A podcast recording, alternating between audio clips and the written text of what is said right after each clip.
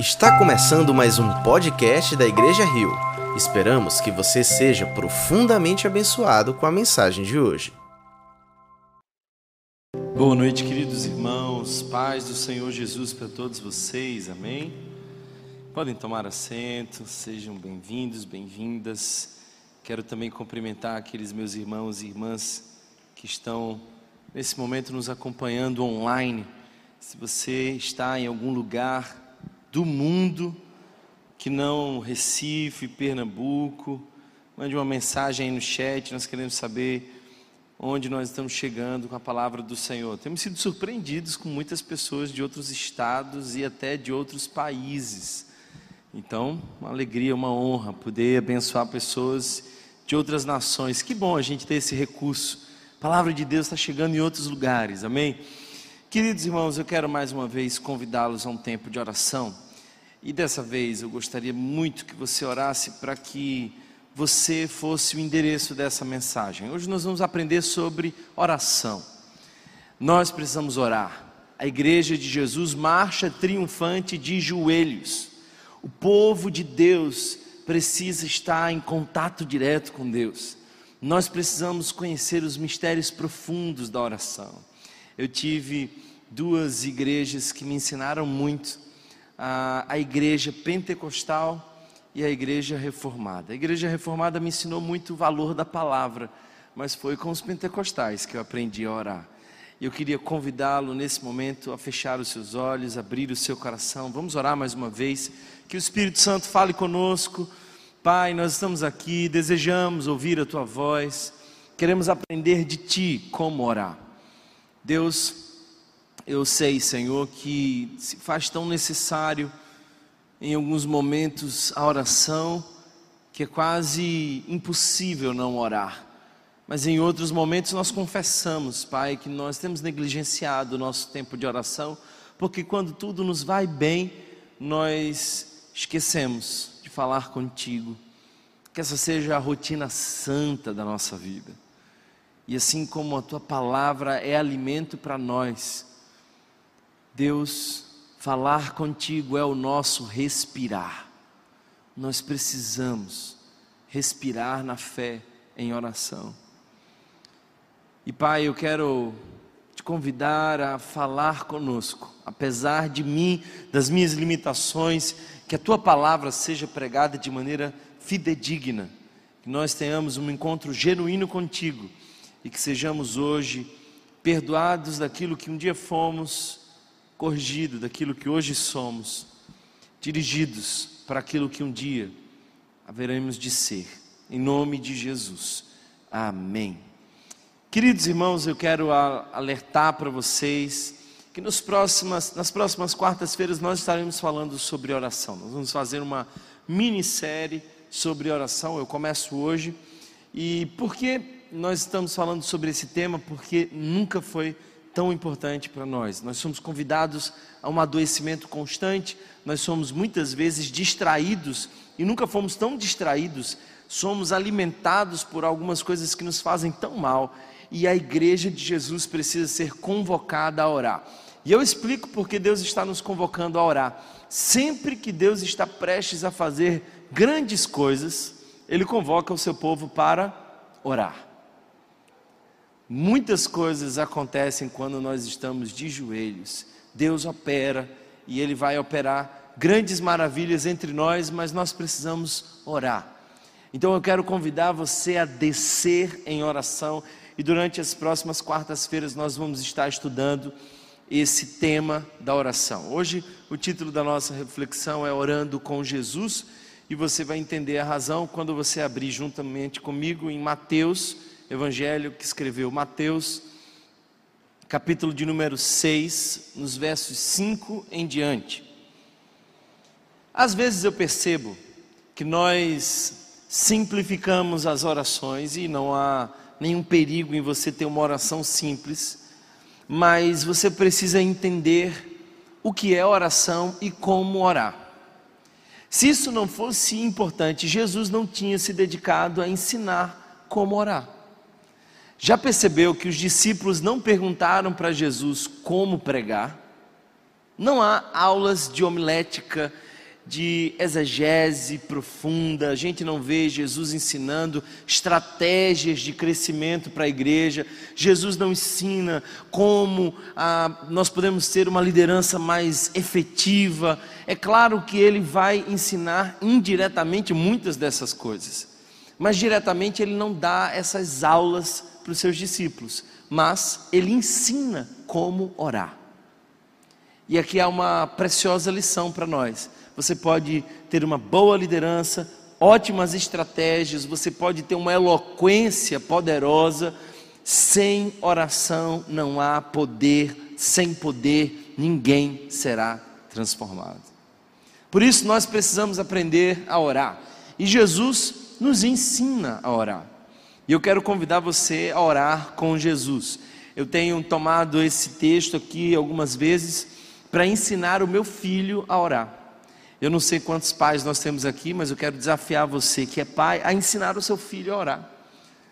E Jesus nos ensina claramente isso. Então, vamos para o verso 5.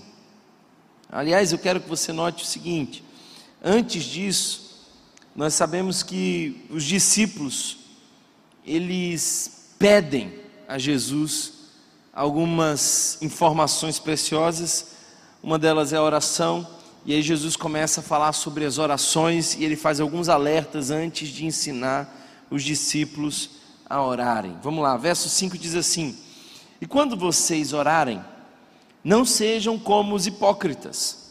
Eles gostam de ficar orando em pé nas sinagogas e nas esquinas, a fim de serem vistos pelos outros. Eu lhes asseguro que eles já receberam sua plena recompensa.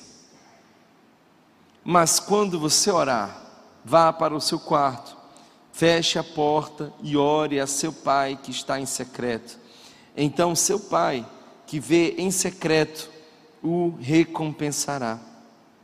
E quando orarem, não fiquem sempre repetindo a mesma coisa como fazem os pagãos. Eles pensam que por muito falarem serão ouvidos. Não sejam iguais a eles porque o seu Pai sabe do que vocês precisam antes mesmo de o pedirem. Eu quero parar por aqui, a gente vai avançar um pouco mais, mas eu quero explicar para vocês aqui dois importantes alertas, preparando o terreno para a oração, duas coisas que nós precisamos saber.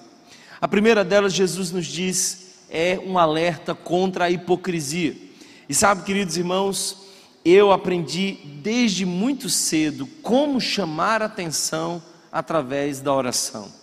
Na igreja de onde eu fiz parte, a minha infância, eu percebia pessoas que por vezes estavam esvaziadas de espiritualidade, mas cheias de cacuetes gospel. Essa coisa aí que a gente sabe fazer muito bem por aí, posta a voz, levanta, faz aquela coisa ser notável. Isso não é de hoje. Sempre foi assim.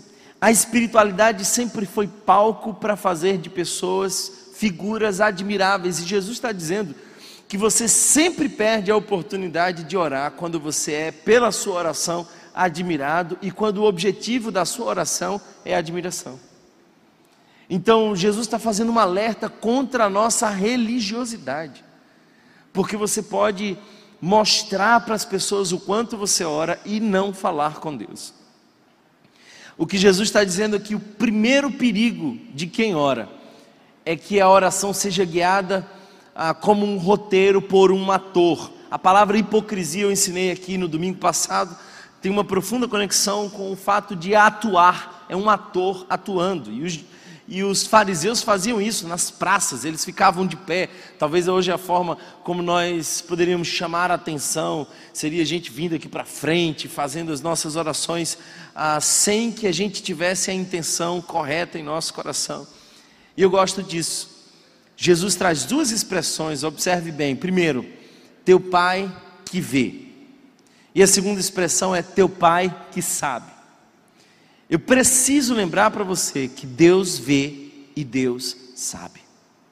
Ele conhece. Ninguém sabe, ele sabe. Ninguém viu, ele vê. A segunda razão aqui, o segundo alerta que nós temos são as vãs repetições. E eu quero que você perceba que a oração do Pai Nosso não foi um mantra, uma reza que Jesus ensinou. Porque parece que a gente fica fazendo essa oração do Pai Nosso muitas vezes ah, como um texto decorado que tem por si só um poder especial.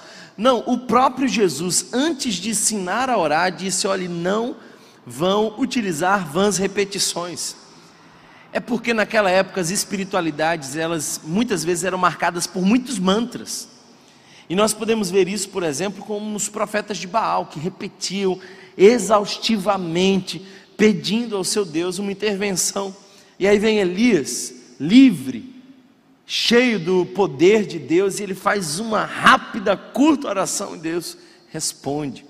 O Pai Nosso não é uma reza, o Pai Nosso não é uma parte de uma liturgia para ser repetida sem nenhum sentido. O Pai Nosso é uma ilustração de Jesus, é um exemplo de Jesus, para que a gente possa aprender quais são os elementos fundamentais de uma oração.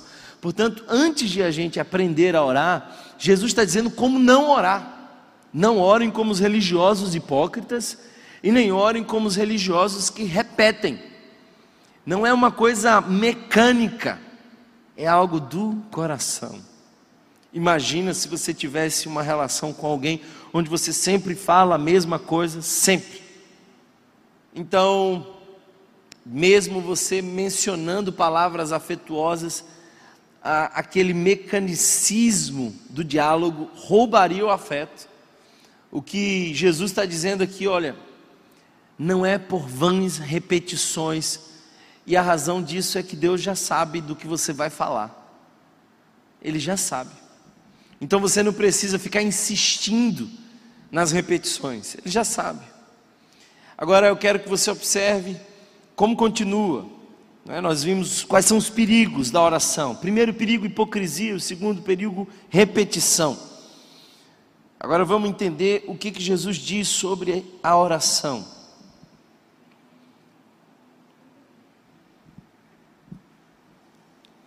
O texto continua dizendo assim: Não sejam iguais a eles, porque o seu Pai sabe do que vocês precisam antes mesmo de o pedirem. Vocês orem assim, é um imperativo de Jesus, vocês orem assim. E aqui começa essa oração que nós conhecemos muito bem, quem sabe você nem precisaria ler, quem sabe você já tem decorado essa oração e não há nenhum problema, que bom que você decora os textos bíblicos, mas eu quero mergulhar com você nas profundidades de cada uma dessas palavras. A primeira delas diz assim: Pai Nosso, Pai Nosso. Sabe, queridos irmãos, antes de a gente explorar essa expressão de Jesus, Pai Nosso, que choca os religiosos, os religiosos não oravam a Deus como se Ele fosse Pai. Jesus introduz o conceito de Deus como Pai para os discípulos e é chocante para eles. Porque os religiosos poderiam dizer o Deus que está no mais alto e sublime trono, o Deus que conhece todas as coisas, soberano, insondável, mas não chamavam de Pai. Você não tem na espiritualidade judaica nenhuma evidência de que eles percebiam uma paternidade real. Né? Por que, que é importante essa expressão de Jesus? Vocês orem assim. Eu quero explorar primeiro essa parte. Vocês orem assim. Bem, primeiro eu quero dizer para você que oração não é natural. Oração precisa ser aprendida. A gente não sabe orar naturalmente. E eu penso, queridos irmãos, que muitas vezes nós sofremos para manter uma vida de oração porque nós somos muitas vezes distraídos. Ah, e é como um casamento. Casamento, a gente consegue casar, mas a gente precisa fazer esforço intencional para permanecer casado. Difícil não é casar, é permanecer casado. E oração é mais ou menos assim.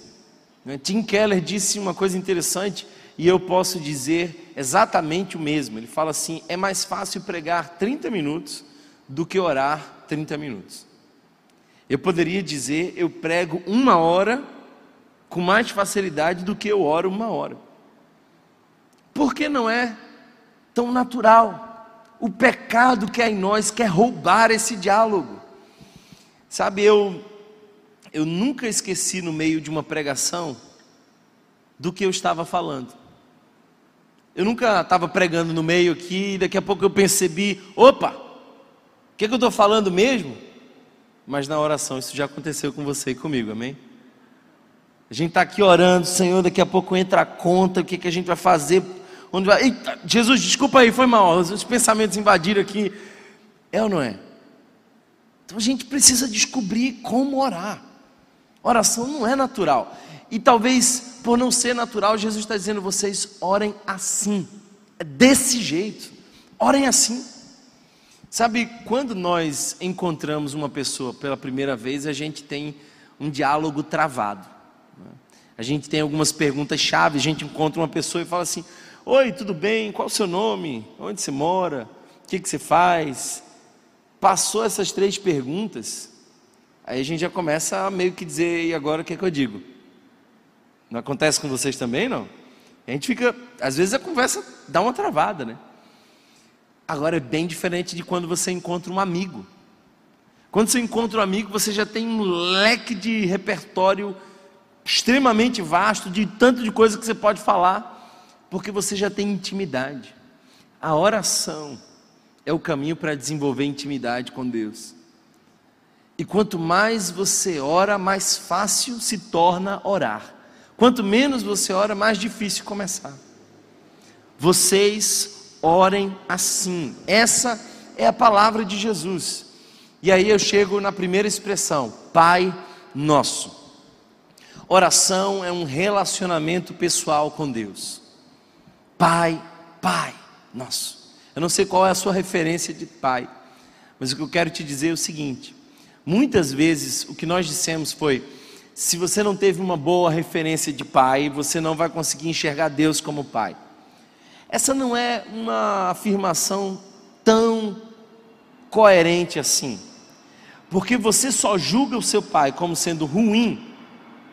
Se você teve um pai ruim, você julgou ele a partir de algumas referências. Né? Então, como é que você sabe que seu pai foi ruim? Ah, porque você imagina o que é ter um pai bom. Um pai bom não faria isso. Então, se você tem uma referência de pai bom, você pode olhar para Deus como pai. Porque Ele é o grande pai, Ele é o Abba Pai. E o que Jesus está fazendo é apresentar aos discípulos uma relação onde a oração permite reconhecer Deus como Pai e manter uma relação pessoal com Ele. Com meu Pai eu tenho uma relação pessoal, sabe? Nós precisamos aprender a chamar Deus de Pai.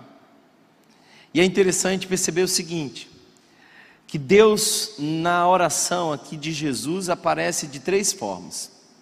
Direta e indiretamente, ele aparece de três formas. A primeira dela, delas, como pai. A segunda delas, como rei. Porque ele fala de reino. E a terceira delas, como juiz, porque ele pede o perdão. E essa é uma coisa que só quem está dentro de uma circunstância como juiz. Então, o reino é do meu pai e o meu pai é um juiz. A gente precisa entender o caráter de Deus na oração. O texto continua, Jesus está ensinando esse termo familiar, né? a chamar Deus de Pai, mas também a reconhecer onde está esse Pai. Se a primeira parte nos mostra a base da oração, que é uma relação pessoal com Deus. A segunda parte, que nós estamos lendo aqui agora, vai mostrar a essência da oração, porque é Pai Nosso que está nos céus. Por que, que é nosso? É porque, embora Ele seja o meu Pai, eu não sou ah, filho único. Há um contexto de coletividade. Se você entendeu Deus, você vai ter que entender a família de Deus da qual você faz parte e você tem muitos irmãos. Por isso, ele é um pai nosso. Nós precisamos olhar para Deus como pai nosso. Mas ele também está nos céus. Essa é a essência da oração. E aqui eu quero que você observe o seguinte: é aqui que aprendemos que Deus não se confunde com a sua criação. Ele está nos céus. Durante um tempo, na minha adolescência, eu estava tão perturbado que eu passei a enxergar a vida pela cosmovisão panteísta. E o que, que o panteísmo pensa? Ele pensa de, de algumas formas num Deus não relacional. É um Deus que se revela na natureza, que está na sua criação, mas não é um Deus que nos chama pelo nome, não fala conosco, não se comunica. Eu pensei por um tempo que o panteísmo era a opção. Mas aqui eu tenho uma clara noção de que Deus não é a natureza. Ele criou a natureza, mas ele está no mais altos, no mais alto e sublime céu. Então, queridos irmãos, ele não depende de você. Ele está no mais alto e sublime céu, então ele não te deve nada. Você precisa entender que você não está falando com alguém que tem uma parceria, assim, ele tem que te entregar alguma coisa, ele não deve nada para você, ele está no céu. Você quer chegar lá onde ele já está. Ali é a habitação dele. Eu tenho visto pessoas falando com Deus como se desse ordens a um funcionário. E Jesus está dizendo aqui: reconheça onde Ele está e onde você está. Ele está no mais alto, no mais alto e sublime céu. Pai nosso que estás nos céus. Há uma diferença entre nós. Então, é bom que fique claro quem é o servo e quem é o Senhor. Eu gosto de pensar em Jó e ler a história de Jó é perceber como nós podemos reagir em situações de sofrimento. Jó não foi tão paciente como você pensa. Jó fez várias perguntas para Deus, amaldiçoou o dia do seu nascimento, ficou extremamente revoltado porque ainda estava vivo. Ele, ele, não, ele não amaldiçoa Deus, mas ele não entende Deus. Ele questiona Deus. Ele questiona Deus. Diversas vezes ele chega a dizer: Eu te constituo meu juiz e meu advogado. Você é o meu advogado contra você, que é meu juiz. E ele vai falando e não há resposta, é só o silêncio, até que lá para as tantas Deus rompe o silêncio e faz perguntas para Jó. Deus quebra o silêncio do sofrimento de Jó, depois de tantas orações, e faz perguntas. E as perguntas basicamente são para dizer assim: Você sabe por que as cabras sobem com facilidade a montanha? Ou onde é que você estava quando eu botei as linhas do firmamento? Ou quando eu coloquei as luzes na eternidade? Onde é que você estava, Jó? Quando, quando você nasceu, como é que foi? Você entende por que, que você nasce, como nasce? É como se Deus estivesse dizendo assim: fica no seu lugar.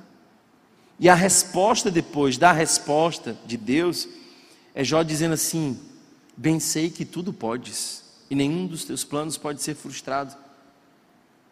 E ele vai reconhecendo que ele falou bobagem. Então Jesus está dizendo aqui, ó, é o teu pai, mas ele está no céu. É diferente. Há uma relação de intimidade, mas há uma profunda consciência da diferença entre nós e Deus.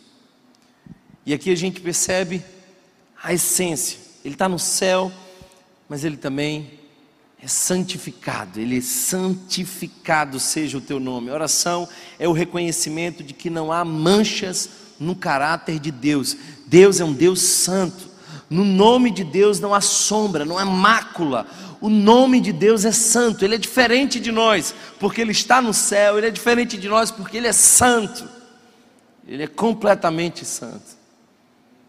Então a primeira a primeira parte alude o caráter de Deus e a relação dele conosco como Pai. Que eu viva de tal forma que eu glorifique o nome do Senhor e que ele seja santificado através da minha vida. O nome de Deus é santificado quando o povo de Deus vive com as realidades do céu. Escuta bem isso. Como é que a gente santifica o nome de Deus? É quando a gente vive já aqui na terra, de acordo com as realidades do céu. É quando a gente traz o céu para a terra e mostra a terra onde Deus está.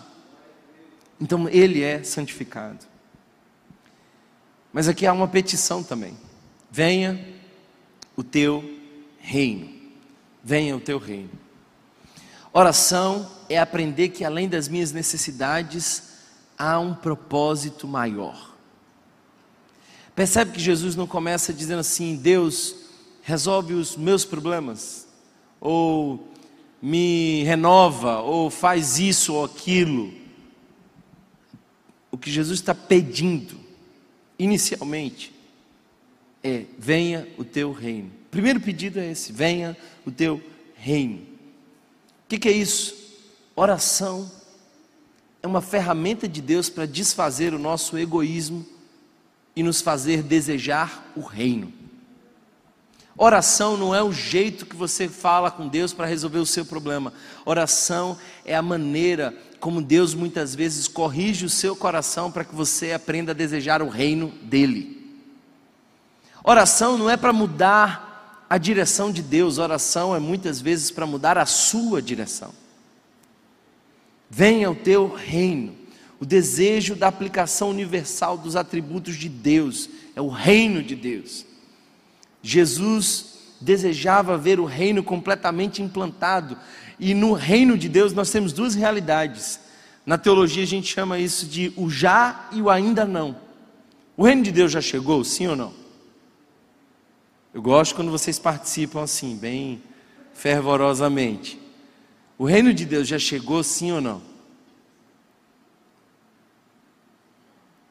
O pessoal está precisando matricular no pensar aí. Jesus veio trazer o seu reino. João Batista diz: o reino de Deus é chegado. Chegou, sim ou não? Responde sim. Sim, tá bom. Sim, glória a Deus, igreja que sabe, né? Igreja firme, que estuda, um orgulho. Mas chegou completamente o reino de Deus, sim ou não? Ainda não. Porque o reino de Deus está sendo implantado, mas ainda não foi concluído. Será concluído na redenção de todas as coisas. Então, a oração tem inicialmente um pedido missional: venha o teu reino. Em outras palavras, Jesus está dizendo assim: que a obra de Deus seja completa no mundo. Você consegue imaginar você fazendo uma oração que inicia não com as suas mazelas, mas pedindo que Deus implante o seu reino definitivamente? É uma oração essencialmente missional. E ele continua, Jesus diz assim: que seja feita a tua vontade, assim na terra como no céu. Aí eu quero dizer para você que oração é um processo de submissão. Você não ora para dobrar Deus. Você ora para ser por Ele dobrado. Thomas, só tem um jeito de orar de joelhos? Não, não. Você pode orar sentado, pode orar de pé, pode orar deitado, pode orar dirigindo. Agora, quando você dobra os teus joelhos, você com o corpo confessa o estado da sua alma: Senhor, eu estou dobrado. Será que você está entendendo? Nós falamos com o corpo, não é? Um ladrão chega para você e você ergue as suas mãos, ele nem precisa pedir, o ladrão nunca pede para você levantar a mão, você já levanta a mão, não é? Já percebeu que é o que a gente faz às vezes quando a gente está adorando aqui? A gente ergue as mãos aqui, Senhor, por quê? Porque ambos são momentos onde nós estamos rendidos. Na adoração, estou dizendo assim: Senhor, eu não tenho nada, não posso nada. É o meu corpo falando. E quando a gente se dobra, a gente está dizendo: Senhor, eu preciso que a tua vontade seja feita e não a minha. Então eu estou me submetendo. É eu dizer para Deus: tua sabedoria é mais digna do que a minha. É dizer para Deus: eu desisto de ser o dono da minha vida é, Deus, eu vou te dar aqui algumas sugestões, mas eu quero antes te dizer que tu és aquele que tem o controle, as chaves, aquele que sabe tudo ao meu respeito, tu sabes inclusive o que é melhor para mim. Eu preciso dizer para você que nem sempre a sua vontade é a vontade de Deus. Mas a vontade de Deus é sempre muito melhor que a sua. O inferno é qualquer lugar onde a vontade de Deus não é feita. Eu não estou com isso dizendo que não exista a realidade do inferno escatológico. Sim, existe. Mas onde a realidade da vontade de Deus não foi estabelecida, ali é um inferno existencial. Por isso que a gente ora dizendo: Senhor, faz aqui como é lá. Lá não tem choro, nem dor, nem angústia, nem lágrimas não tem doença, lá não tem injustiça, não tem pobreza, não tem medo, não tem violência. Então faz aqui, Senhor, traz o teu reino para cá e me ajuda a ser parte desse reino. Seja feita a tua vontade, assim na terra como no céu. Texto continua e diz assim: Dai-nos hoje o nosso pão de cada dia. Aqui tem uma outra petição. A gente pede o reino mas a gente está pedindo aqui também pão. Dai-nos hoje o nosso pão de cada dia. Sabe o que isso quer dizer? O discípulo tem necessidades. E Deus não tem problemas com ela. Deus não fica incomodado quando você pede alguma coisa para Deus. Eu lembro de uma pessoa que me falou há um tempo atrás, falando assim: Eu não oro pedindo nada para Deus. Eu não peço nada, eu só agradeço. Parece uma fala piedosa, mas eu acho que ele esqueceu de ouvir o que Jesus disse assim: Pedi e dá-se-vos-á. Às vezes Deus quer que você peça. Não é que não é que Deus não vai te dar se você não pedir, mas às vezes quando você pede, você está manifestando a fé de que ele pode te dar. E às vezes Deus está esperando que você peça. Então, não tem nenhum problema você pedir, o discípulo tem necessidades, o maná de cada dia. E é interessante porque é o pão nosso de cada dia, não é uma oração pretensiosa, gananciosa, é a oração da necessidade. Não dá para você pedir para Deus te dar o número da Mega Sena. Essa seria a oração da ganância. Né? Ele não vai te revelar isso, irmão. Desculpa, mas não vai. Mas se amanhã você disser, Deus, tu sabes do que eu preciso. E tu sabes que eu preciso que tu abra essa porta, que tu renove as minhas forças, que tu me ajude na minha necessidade. Deus vai te atender. A oração é o reconhecimento de que eu não me basto. Quando eu digo, Senhor, dá-me o pão de cada dia, eu estou dizendo de outras formas, eu não consigo fazer o meu próprio pão. Eu dependo de Ti, Senhor. Eu não resolvo o meu problema, eu preciso de Ti, Senhor. Sabe, eu penso, queridos irmãos, que muitas vezes nós precisamos passar por um período de escassez para experimentar pedir o pão dentro da nossa limitação e receber o maná como forma do milagre. Quem pede pão, vê milagre. Agora, quem também pede pão se oferece para ser a padaria de Deus. Quem pede pão se oferece para ser a padaria de Deus. Thomas, baseado em que você está dizendo assim? É porque você está pedindo o pão que não é só seu, o pão que é nosso. Há uma partilha daquilo que você recebe. Eu vou, eu vou te dizer uma coisa bem simples. Se Deus deu só para você, só para você, é muito provável que não seja bênção, é maldição. Amém, igreja? Ficou difícil isso, não?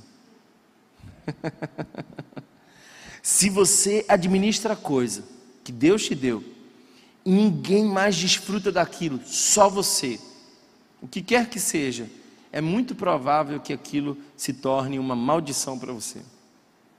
Então, cuidado com aquilo que você recebe como bênção da parte de Deus. Aquilo pode se tornar um sinal de condenação.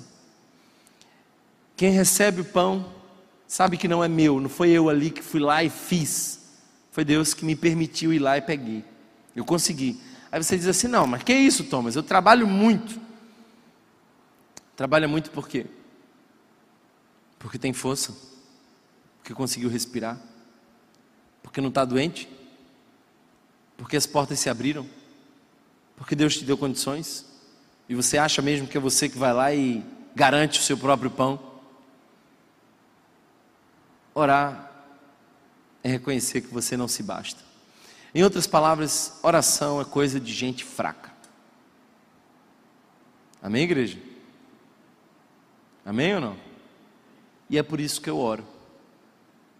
Porque eu não me basto. Eu preciso dele.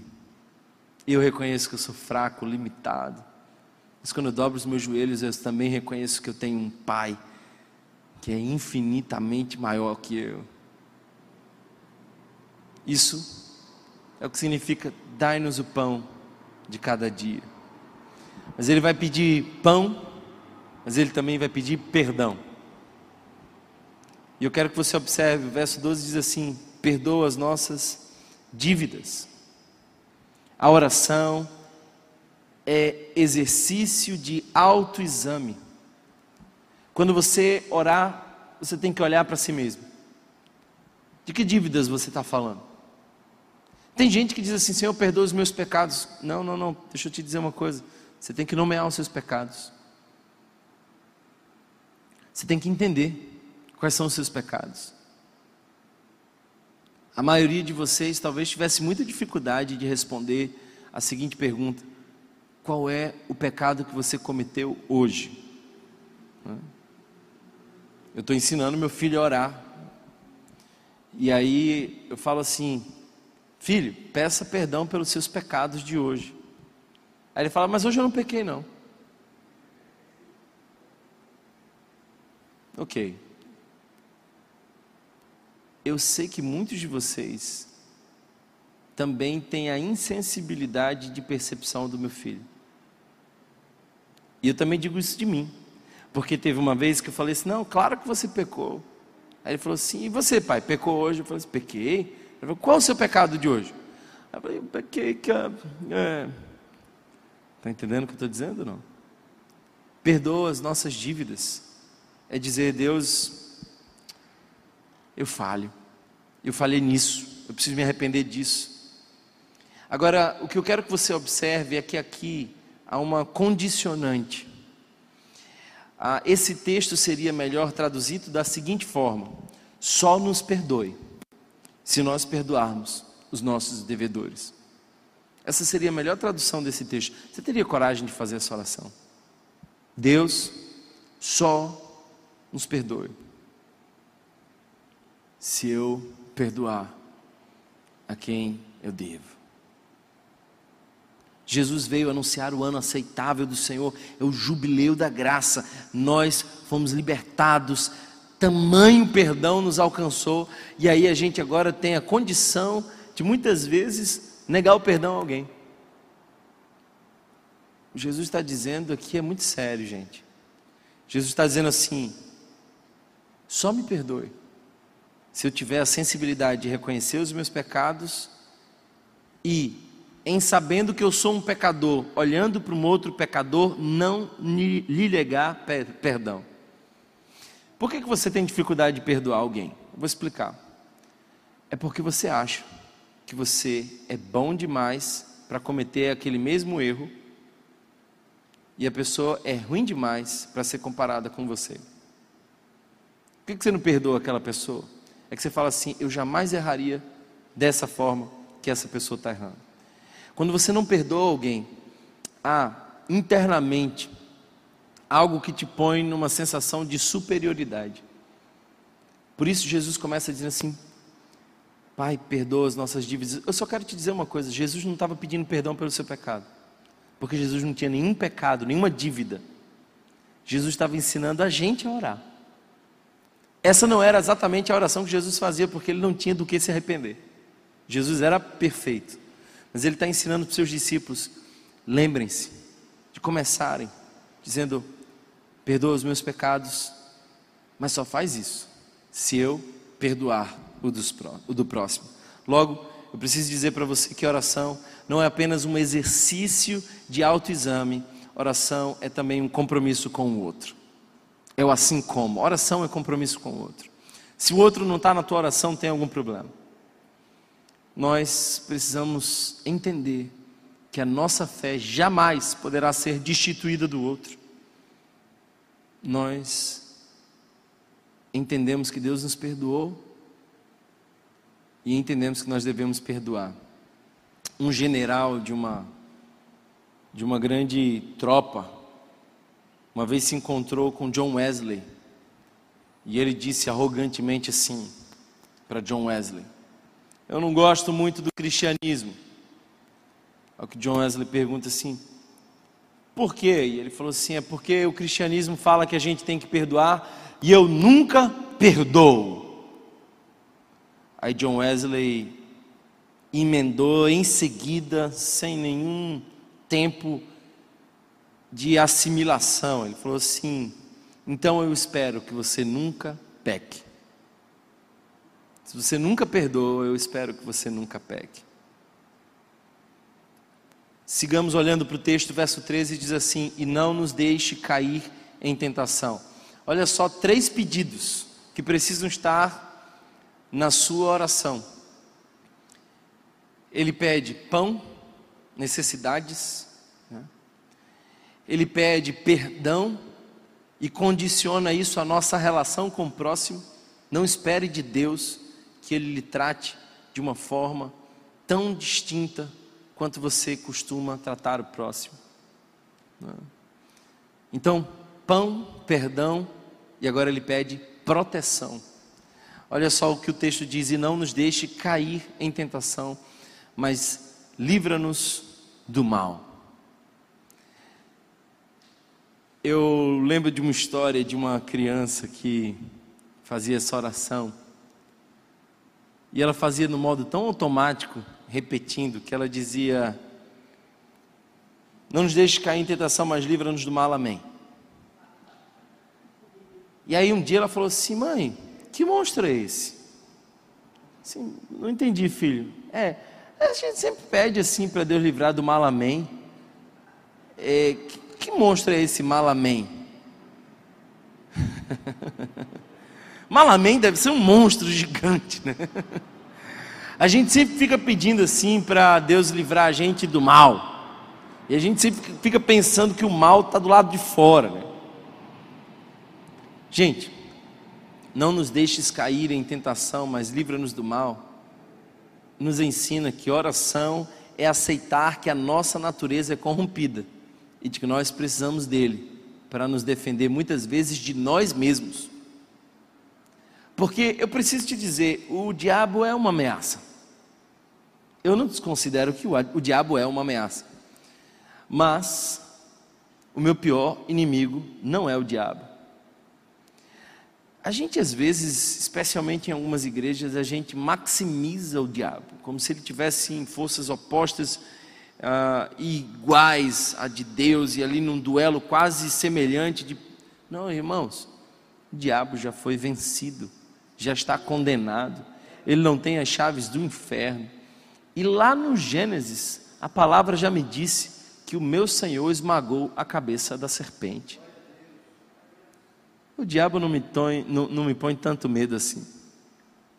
Eu lembro de testemunho de um pastor que estava dormindo e ele acorda com uma força terrivelmente opressora do seu lado. E ele abre os olhos, e ele tem uma visão de um lobo assim, completamente furioso, em cima da cama dele. E ele olha assim, e aí a mulher dele acorda nesse momento, ele ele fala assim: "É você, diabo?" Me deixa dormir, enfia as costas e dorme. Ele sabe. Havia uma canção que eu cantava logo quando pequeno, que dizia assim: maior é o que está em nós do que o que está no mundo. O malamém vem mais de dentro do que de fora. Por isso que a oração começa dizendo: não nos deixe cair em. Em? De onde vem a tentação? Tiago diz isso.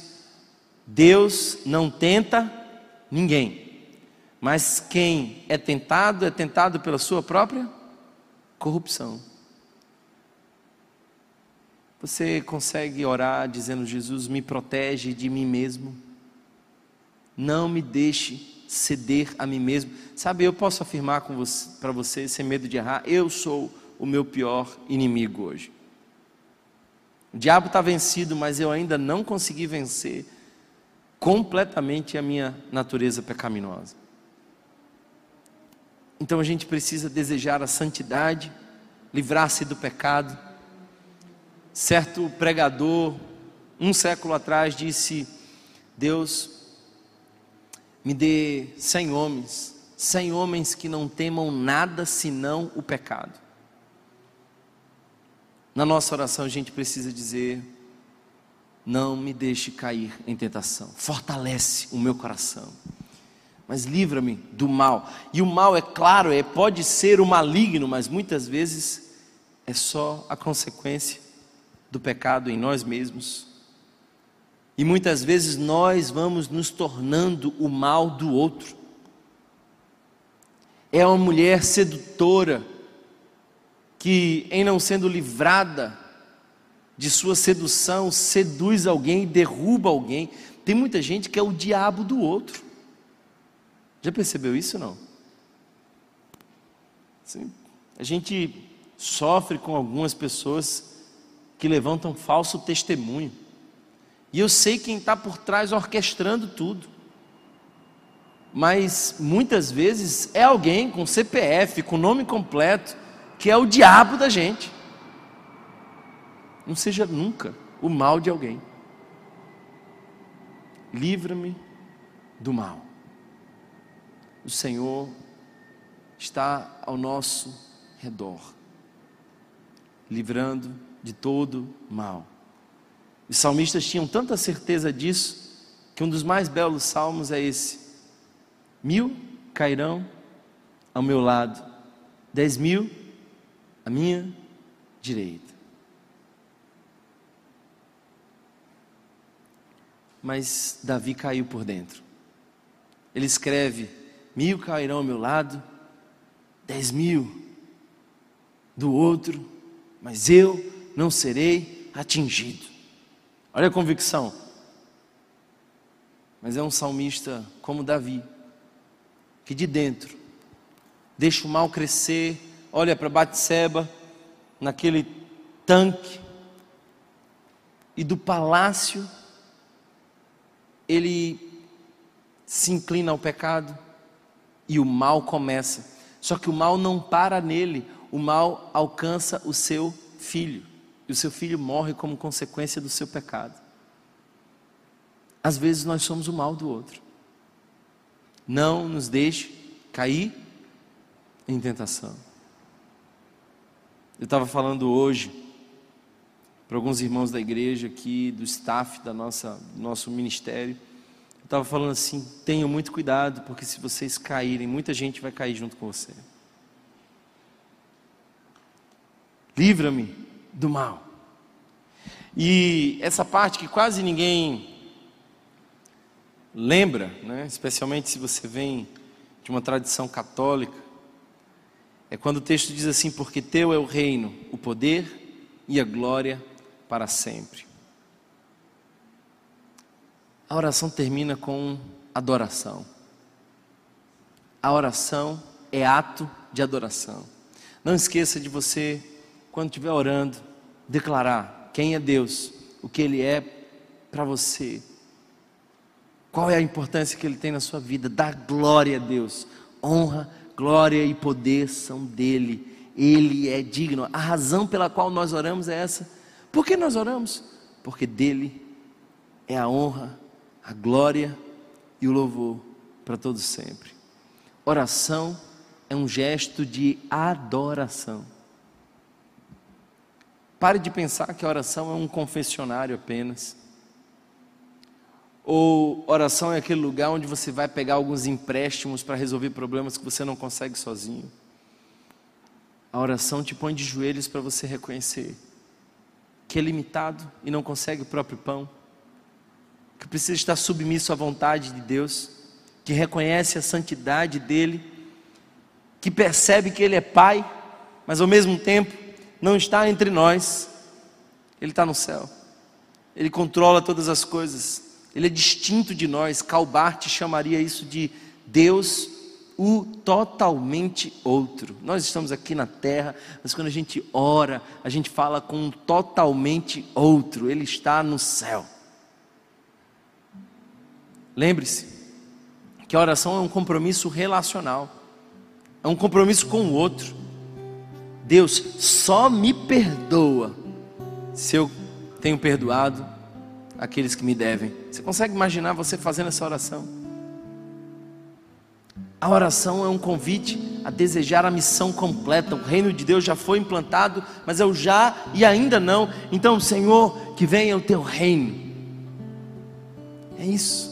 É dizer, Senhor, eu quero que o teu reino venha aqui em Camaragibe, em Recife, de tal forma que essa cidade veja os índices de violência encolherem, veja a prosperidade aumentar, os pobres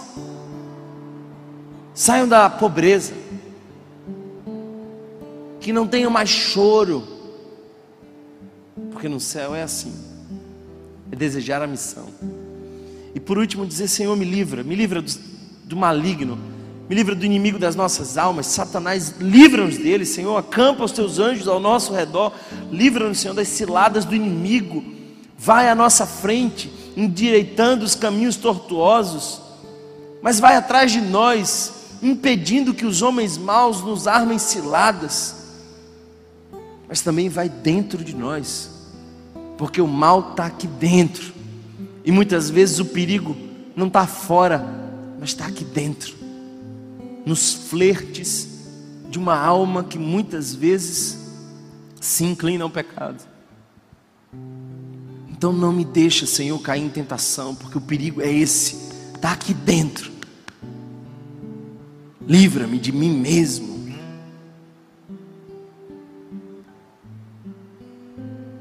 É reconhecer que você precisa de um protetor. Pão, perdão e proteção. Ele é Pai, Ele é Santo, Ele é Juiz, ele é o rei desse reino que está sendo implantado. E por que nós oramos para Ele? Porque Tu é, é a honra, glória e o louvor para todos sempre. Fica conosco, Senhor, nos dá a tua paz, nos abraça com esperança.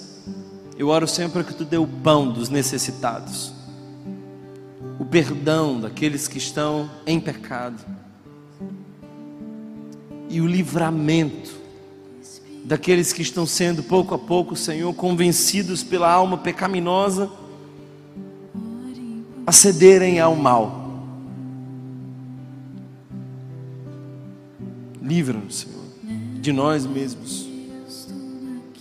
Fortalece o nosso coração, anima-nos na fé. Eu oro, Pai, por aqueles que estão enfermos emocionalmente, que Tu os fortaleça. Eu oro por aqueles que estão passando por dias de escassez, que tu seja a provisão do necessitado. E que esse, uma vez que o recebe, seja generoso para o outro. Porque a única razão pela qual, Senhor, tu nos abençoa é para que nós também nos tornemos uma bênção. É isso que tu diz a Abraão eu te abençoarei, se tu, pois, uma bênção. Nos abençoe com um pão, mas também nos dê a graça de dividi-lo com alguém. Fica conosco, Senhor, fica conosco. Nos ajuda a perdoar, Pai. Nos ajuda a olhar o outro não como se nós fôssemos melhor que ele, mas a olhar o outro sabendo que a graça já foi revelada para nós e quem sabe não na mesma proporção para o outro. A única diferença entre um pecador e o outro é simplesmente a salvação. Todos nós estamos nivelados por baixo, todos nós somos pecadores e estávamos separados da presença de Deus. Fica conosco, Senhor. Abraça-nos de esperança. Que a gente saia daqui com desejo de orar. E que essa amizade seja fortalecida a cada dia, até que seja impossível não orar. Até que nós estejamos ocupados demais para deixar de orar. Fica conosco. Ministra, Senhor, cura, ânimo, esperança, renovo, refrigério, perdão. Fortalece os cansados. Põe um sorriso, Senhor, naqueles deprimidos. Põe paz no coração dos aflitos. E eu só oro a Ti, em nome de Jesus. Porque no meu próprio nome eu não tenho mérito para ser ouvido na eternidade. No meu próprio nome seria em vão. Mas é no nome de Jesus, orando o que Jesus me ensinou a orar, que eu me atrevo a entrar na sala do trono e falar com o Rei dos Reis que é juiz, mas que também é meu Pai. Fica conosco, Senhor. Nos dá uma noite na tua presença, um descanso reparador e ainda uma semana proveitosa. Que o amor de Deus, o nosso eterno e bondoso Pai, que a graça revelada no nosso Senhor e Salvador Jesus Cristo, que a comunhão e as consolações do Divino Espírito Santo sejam sobre todos nós, hoje e para todos sempre. E essa igreja diz: Amém. Se você foi abençoado por essa mensagem, compartilhe com alguém, para que de pessoa em pessoa alcancemos a cidade inteira.